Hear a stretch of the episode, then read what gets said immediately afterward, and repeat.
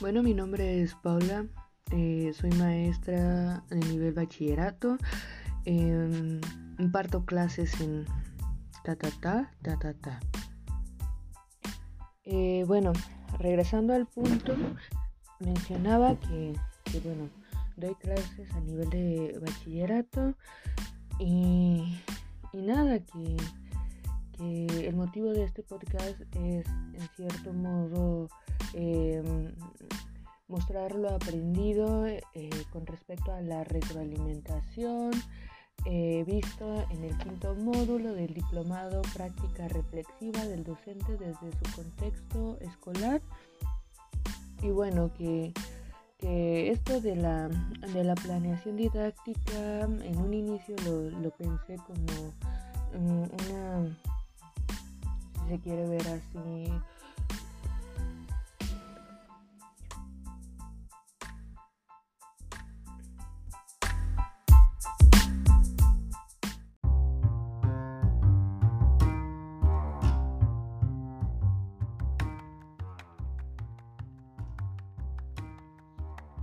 todos, eh, me llamo Paula, soy maestra de ética, imparto clases en, a nivel de bachillerato, específicamente en la escuela experimental. Y bueno, el podcast de hoy lo vamos a, tratar sobre la, retroalimentación, ¿no? O sea, ¿qué entendemos por retroalimentación? Y en cierto modo, ¿qué aprendizajes nos llevamos dentro de esta retroalimentación de lo, de lo impartido o de lo visto en, en el diplomado sobre la práctica de la reflexión docente, ¿no? específicamente del módulo quinto. Y bueno, eh, el, la intención aquí es compartir eh, lo aprendido a partir de la idea de las planeaciones didácticas, ¿no? Creo que ahí se situaría lo importante de, de impartir clases o en este caso de facilitar el conocimiento, ¿no? de ser un facilitador de, aprendizaje. ¿no?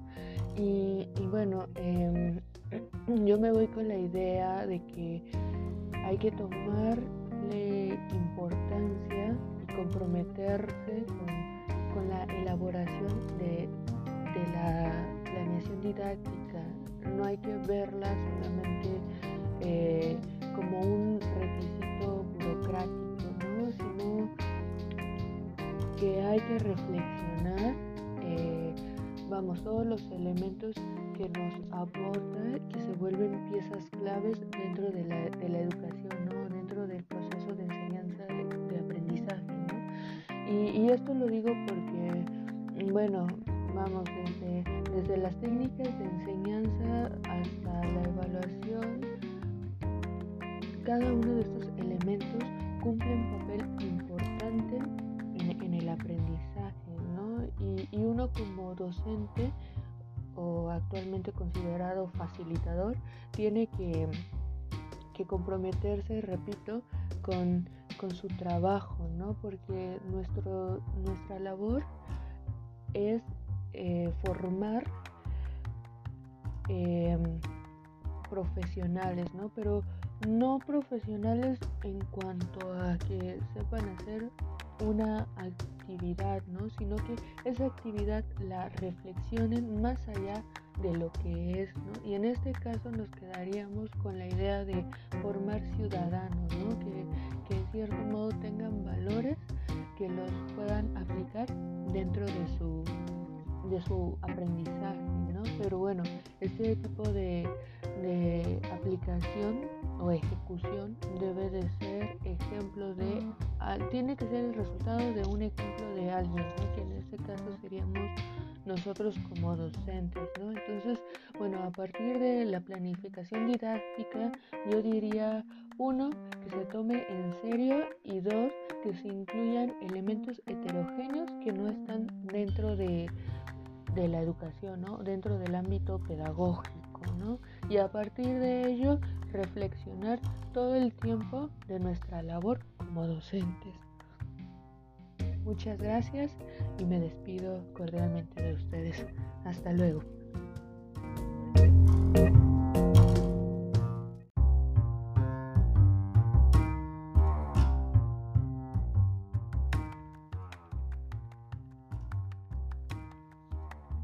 Todos, eh, me llamo Paula, soy maestra de ética, imparto clases a nivel de bachillerato, específicamente en la escuela experimental.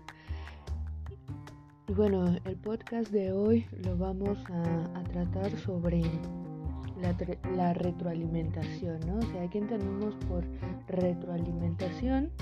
Y en cierto modo, ¿qué aprendizajes nos llevamos dentro de esta retroalimentación de lo, de lo impartido o de lo visto en el diplomado sobre la práctica de la reflexión docente, ¿no? específicamente del módulo quinto.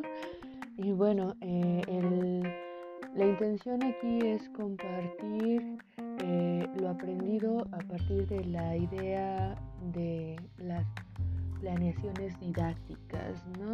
Creo que ahí se situaría lo importante de, de impartir clases o en este caso de facilitar el conocimiento, ¿no? de ser un facilitador de, aprendizaje. ¿no?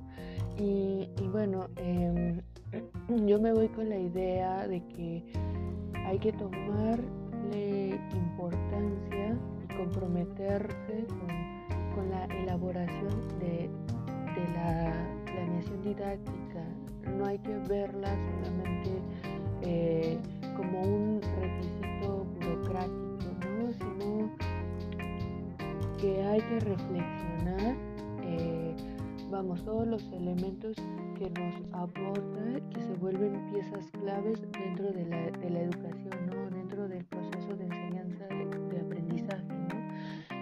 Y, y, esto lo digo porque, bueno, vamos, desde, desde las técnicas de enseñanza hasta la evaluación, cada uno de estos elementos cumple un papel importante en, el aprendizaje, ¿no? Y, uno como docente o actualmente considerado facilitador tiene que, comprometerse, repito, con, su trabajo, ¿no? Porque nuestro, nuestra labor es eh, formar em, profesionales, ¿no? Pero no profesionales en cuanto a que sepan hacer una actividad, ¿no? sino que esa actividad la reflexionen más allá de lo que es, ¿no? Y en este caso nos quedaríamos con la idea de formar ciudadanos, ¿no? Que, que en cierto modo tengan valores que los